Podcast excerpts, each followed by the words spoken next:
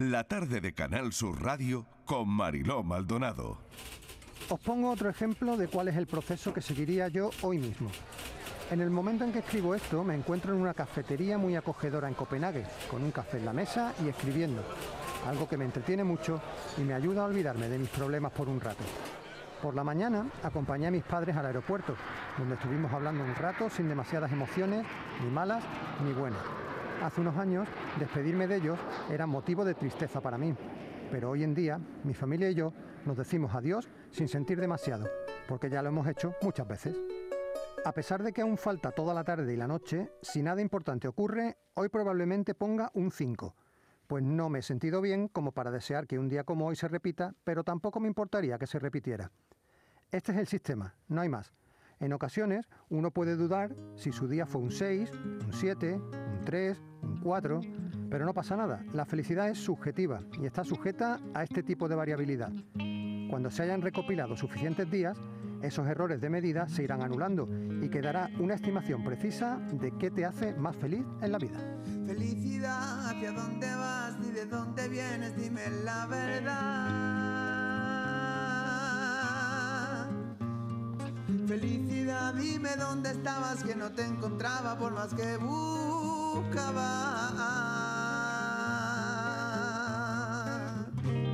¿Cuánto te echaba de menos?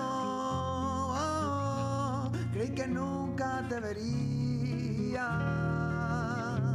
Vas con tus mejores galas, con tu amiga la alegría. Alejandro Cencerrado ha encontrado, yo creo, en su estudio, igual el secreto de la felicidad. Bueno, su libro se llama En defensa de la infelicidad.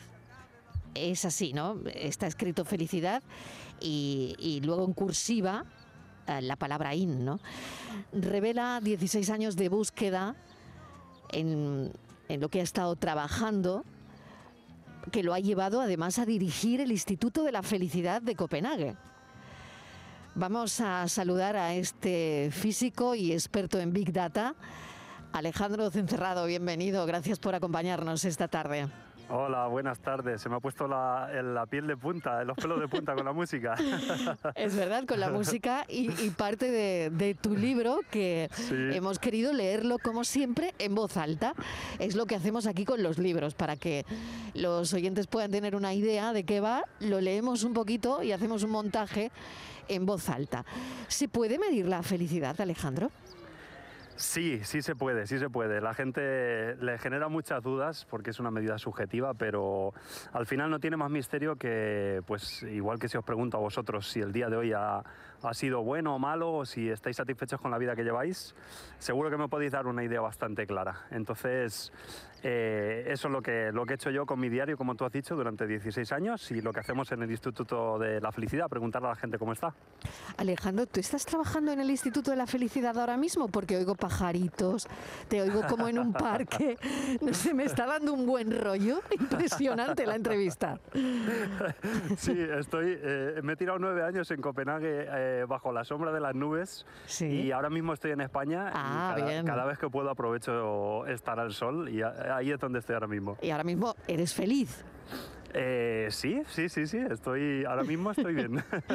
bueno, se mide la felicidad, ya me has dicho que sí, pero hay eh, imposibilidad de ser feliz. O sea, ¿por qué es imposible ser feliz? Ah, esa, esa, es la cuestión. Yo, después de 16 años intentando ser feliz, no lo he conseguido. Eh, como he dicho antes, llevo 16 años cada noche apuntando mi propia felicidad con la intención de repetir aquellas cosas que me han hecho feliz. Y este año he sido tan feliz como cuando empecé, con 18. O sea, no, no consigo eh, mover la varilla hacia el lado de la felicidad. Y lo que he descubierto es que hay dos razones, dos dinámicas internas que no podemos cambiar y que nos afectan a todos. Una es la adaptación. Eh, nos adaptamos a todo. Nos suben el sueldo hoy y a los cuatro días ya nos estamos comparando con el compañero al lado que cobra más o aprobamos un examen y a la semana siguiente ya estamos pensando en el siguiente. Y otra es eh, la- lo que yo llamo la felicidad por contraste. Necesitamos de los contrastes para ser eh, felices. Eh, creo que un, un ejemplo que todos entenderemos es la salud. ¿no? El- los únicos días del año en los que disfrutamos de estar sanos es justo cuando nos hemos recuperado de una enfermedad, ¿no? Y bueno, pues eh, yo creo que todos vivimos un poco estas dos dinámicas durante el coronavirus. En mayo de 2020, cuando estábamos todos metidos en casa, decíamos, joder, si habíamos sido felices y, y no nos habíamos dado cuenta porque teníamos la libertad de salir y tal. Y bueno, pues cuando por fin se acabó la cuarentena y pudimos salir, fuimos felices por contraste de haber estado en casa, pero ahora ya tenemos eso y no, y no sabemos disfrutarlo porque nos hemos adaptado. Entonces, bueno, pues estas dos dinámicas hacen que sea imposible ser feliz a largo plazo. Podemos ser feliz, felices de vez en cuando, pero los días malos vuelven, hagamos lo que hagamos. Por lo tanto, ante todo esto que me cuentas, Alejandro, estamos programados para eh, ser personas is- insatisfechas o para estar insatisfechos con todo. Porque, eh, bueno, lo estabas comentando, te suben el sueldo y te dura eh, te dura una semana esa felicidad, ¿no? O, o estás en el trabajo que siempre has querido, pero mm, te dura un tiempo porque después quieres más. Te compras la casa de tus sueños, pero tampoco es suficiente, ¿no? ¿Es eso? Sí, eh, y yo creo que todos nos sentimos un poco identificados con esto, ¿no? Estamos continuamente pensando, ay, en, en otro trabajo creo que sería más feliz, con otra pareja igual no tendría estos problemas, en otra ciudad igual haría más, más sol, ¿no? Estamos siempre autosaboteándonos un poco, estamos hechos para, para estar sa- insatisfechos y es en realidad un mecanismo biológico que tiene sentido, porque si estuviéramos siempre bien tumbados en la cama, no tendríamos razones para levantarnos.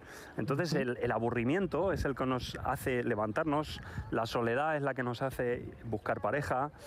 Los sentimientos malos son de alguna manera como un motor que nos lleva a salir fuera, a buscar esa, esa felicidad que viene pero que no dura demasiado. Yo he dicho antes que eres el hombre que calcula o que más ha calculado la, felicidad, porque voy a explicarle a los oyentes que tú, como bien nos has contado, empezaste a tomar nota de tus niveles de felicidad, ¿no? Y el principal objetivo, corrígeme si me equivoco, era alcanzar un pleno. Ese pleno de felicidad era tener 365 días felices, ¿no? Llevas 16 años anotando tus niveles de felicidad para alcanzar el pleno de 365 días felices. ¿Lo has conseguido, Alejandro? ojalá, ojalá, pero no, no, no, no, no. Eh, y es un poco frustrante, la verdad, porque como tú dices, creo que soy una de las personas, si no eh, la que más eh, días ha apuntado a su felicidad. Con otro, conozco a otra gente que lo ha hecho, pero menos tiempo. Y, joder, debería ser un experto ¿no? en, en la felicidad y sin embargo no, no lo consigo, no lo consigo. Los días malos vuelven tarde o temprano, es, es inevitable, verdad. y, y perdóname, Alejandro, tantos días buenos como malos, es decir, yo, yo no sé eh, si, si en, en ese, mm, en esa investigación, ¿no? De, esos, de la búsqueda de esos 365 días felices, ¿qué hay? ¿Más días malos o más días buenos? Depende mucho del año. Eh, he tenido. El año pasado, por ejemplo, fue el peor de, de estos 17 años que he estado apuntando por el coronavirus. Tuve un hijo, nos pilló a mi mujer y a mí con un bebé en casa, teniendo que trabajar desde casa. Y hay otros años un poco mejores, pero mm, al final la media es casi, casi un 5, casi los mismos días buenos que malos. Lo cual es muy curioso por lo que digo, porque yo siempre, y creo que to- esto nos pasa a todos, estoy continuamente tomando decisiones para estar mejor. Sería raro que fuera al revés. Y sin embargo, pues eso, tenemos un mecanismo dentro de la cabeza que nos hace eh, adaptarnos a todo y al final querer, querer más o querer otras cosas. Has aplicado, bueno, hay que decir que tú eres eh, físico y que eres experto en estadística, analista de Big Data em, y que, bueno, aplicas algoritmos, ¿no? Los algoritmos más avanzados para extraer esas dinámicas internas de, de tu propia felicidad, ¿no? Eh, claro, tantos factores diarios afectan eh, al algoritmo. Sí, tengo, eh, bueno, he hecho, tengo un programa estadístico que lo que hace es coger cada día de mi diario, separarlo en palabras eh, y me dice qué suele aparecer en mi diario en los días más felices y en los días más infelices. Eh, Ay, qué bueno, qué bueno. Hay muchos factores, como tú dices. El sol es uno. De hecho. Eh, el sol aparece como, como factor que te ayuda a ser feliz. Sí, pero es algo curioso porque aquí afecta mucho el contraste. Eh, cuando yo vivía en España, el sol casi, nunca aparecía en mi diario. Y cuando me mudé a Copenhague, eh, como contrasta tanto el invierno, cada vez que sale un rayo de sol, allí todo el mundo somos súper felices y me afectaba mucho más el sol allí que aquí, a pesar de que hace menos. Pero, mm, como te digo, hay muchos factores, pero en los días más felices aparecen siempre los nombres de la gente que quiero y en los días infelices también. O sea, al final somos animales sociales y nuestras emociones están hechas para estar continuamente eh, registrando nuestra posición en el tribu, en la tribu, nuestra relación con los demás. ¿Hay una persona más feliz del mundo? ¿Hay una ciudad más feliz del mundo? No sé, esto parece que se persigue mucho, pero yo no sé si en tus investigaciones, Alejandro, esto existe. Sí, em, bueno, en el instituto analizamos el bienestar de poblaciones enteras y bueno, como dice el informe de las Naciones Unidas, el ranking global de la felicidad, los países nórdicos son siempre, casi todos los años, no los más felices, pero los más satisfechos con la vida. Y mm, la razón, después de estudiarlo durante mucho tiempo, porque, bueno, yo he vivido en Dinamarca nueve años eh, y no he sido más feliz. Eh, entonces me ha costado un poco este contraste entre ver que en las estadísticas los nórdicos son los más felices y yo que vivía allí no me sentía más feliz. De hecho, me he sentido muy solo mucho tiempo. La razón al final me he dado cuenta de que tiene mucho que ver con, un, con algo demográfico y es que allí no tienen las bolsas de miseria que tenemos aquí. Aquí tenemos sol, tenemos eh, las terrazas, la buena comida pero hay mucha gente desempleada, por ejemplo, que por mucho que tenga sol no es feliz. Hay mucha gente en la pobreza, hay mucha gente que tiene depresión, ansiedad y no recibe tratamiento. Entonces esto es algo que los países nórdicos hacen muy bien. Cogen dinero de la gente que tiene mucho y ya no va a ser más feliz con más y se lo dan a los que de verdad lo necesitan. Es, en ese sentido tenemos que aprender mucho de ellos. Por lo tanto, para aumentar la felicidad en países ricos, eh, algo hay que hacer. Sí, eh, y esto es curioso porque cuando comparas a, las sociedades eh, en función de la renta per cápita, te das cuenta de que cuando un país tiene, es, muy pobre, como le pasaba a España hace, hace unos cuantos años ya, eh, aumentar la riqueza sí que hace más feliz a la gente. pero llega un momento de riqueza y en España ya hemos llegado a ese, nivel en el que más riqueza ya no, ya no repercute en un mayor bienestar de la población. Un buen ejemplo de ello es, por ejemplo, Estados Unidos eh, es mucho más rico que Finlandia, pero, pero son mucho menos felices que, en Finlandia. Y una de las razones es esa desigualdad de la que hablábamos antes.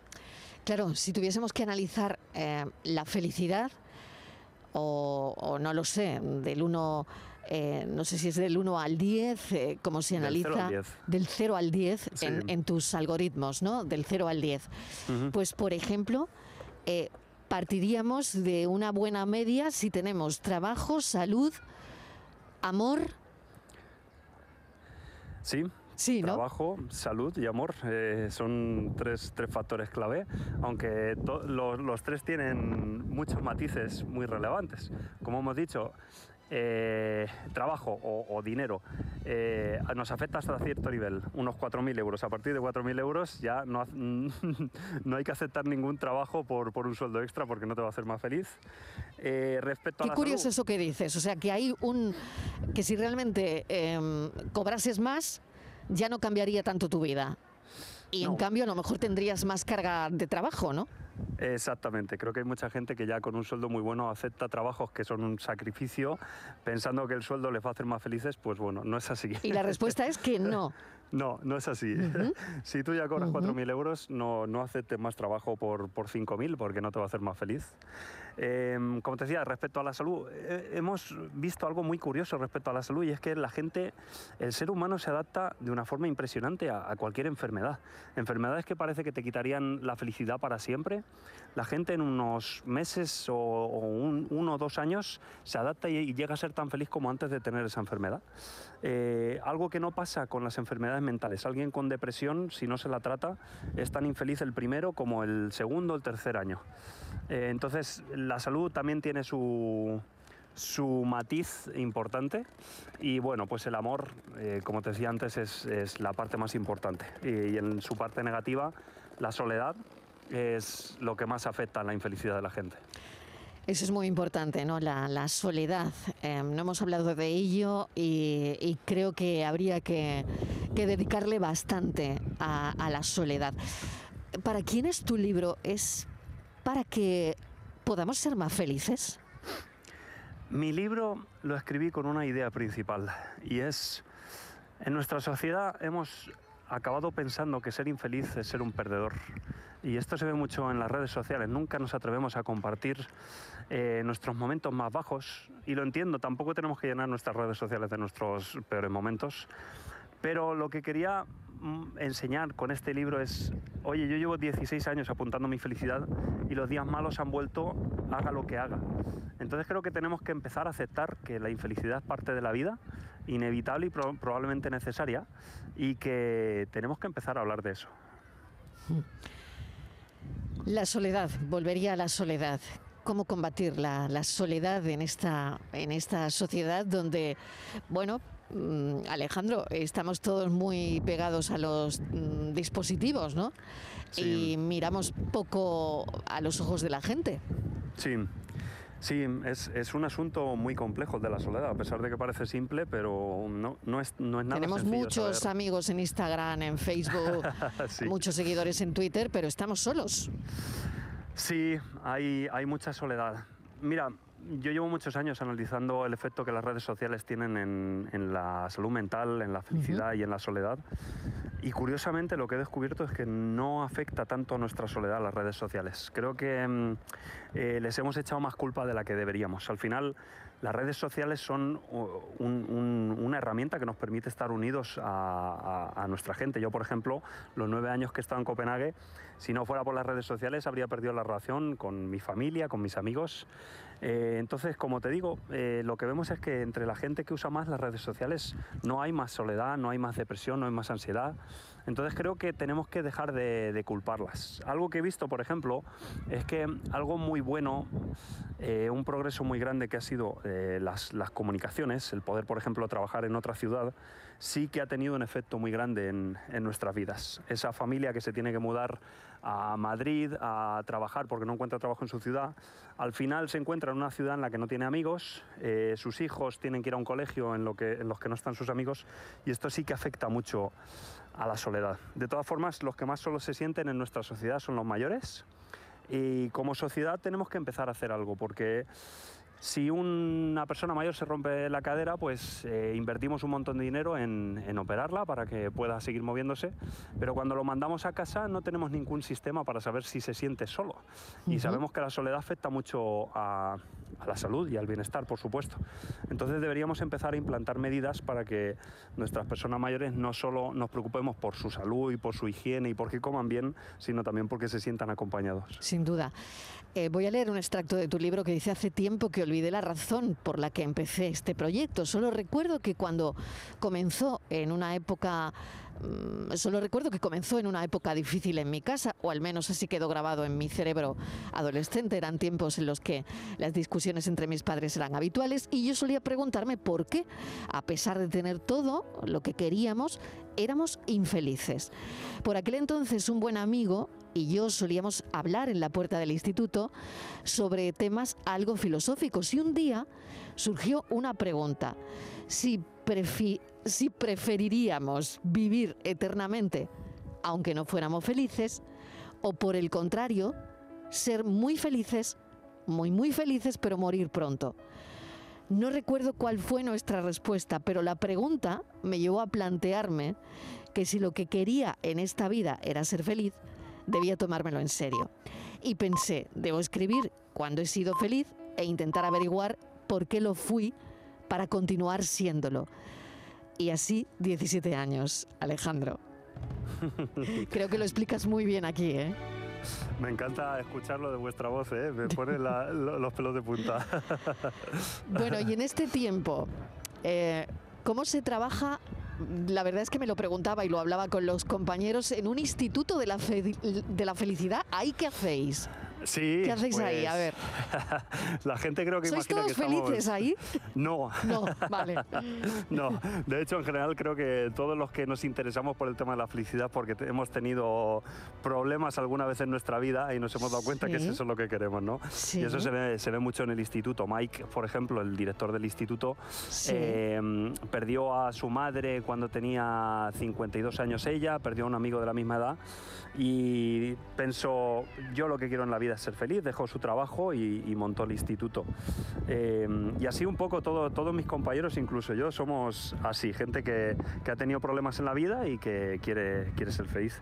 Pero bueno, el- nuestro trabajo tiene poco que ver con lo que la gente suele Claro, es que, imaginar. es que tú eres un físico experto en Big Data, Sí. ¿no? Claro. Exacto. Eh, entonces lo que, lo que yo hago básicamente es estar todo el día enfrente de bases de datos enormes con Sí. Cientos de miles de personas a las que les hemos hecho encuestas y les hemos preguntado cómo se sentían y además les hemos preguntado dónde viven, qué sueldo tienen, cómo están de salud y entonces mi labor consiste en eh, filtrar a aquellas personas que son más felices y aquellas que menos y saber qué, qué las diferencia. Es un trabajo Ujú. que sería aburrido para la mayoría de la gente, pero a mí me gusta mucho investigar eso. Es como descubrir algo que no ha visto nadie nunca antes. Qué bueno. Y por último, ¿qué, qué- pregunta eh, te gusta más de, de todas las que hacéis para, para descubrir si la gente es feliz o no? Em, ¿qué, qué pregunta te da a ti la clave? ¿O cuál es la pregunta que, que más te gusta o que representa un poco lo que hacéis? Ah, muy buena pregunta, la verdad. Tenemos muchas, ¿eh? Em, ¿Cómo de feliz te has sentido esta semana, por ejemplo? ¿Estás satisfecho con tu vida? ¿Sientes que tu vida tiene sentido? Eh, estas preguntas son muy curiosas cuando comparas, por ejemplo, gente con hijos o sin hijos. La gente con hijos no es muy feliz en su día a día, pero están llenas por dentro, se sienten súper satisfechas, ¿no? Entonces son tipos de felicidad muy distintas. Y bueno, pues eh, depende mucho del proyecto. Tenemos muchas preguntas sobre la soledad, por ejemplo, que son siempre muy interesantes. Los chavales en las escuelas que sufren bullying son los que más solos se sienten. Y mm, bueno, creo que es una medida importante que deberíamos implantar en nuestros colegios porque siempre nos estamos centrando mucho en qué notas han sacado nuestros hijos, pero yo cuando lleve a mi hijo al colegio, ahora tiene un año y medio, pero me gustaría saber si, si le van a cuidar la autoestima, si se va a sentir solo, si van a asegurarse de que no sufre bullying. Entonces creo que son medidas que deberíamos empezar a implantar en nuestras instituciones. Pues me temo que necesitaríamos un Instituto de la Felicidad aquí también, Alejandro. Ojalá.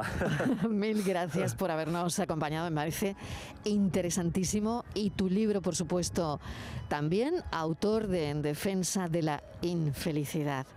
Gracias, un abrazo enorme y que seas muy feliz. Muchas gracias, un placer. Un placer. Hasta luego. Adiós. Adiós.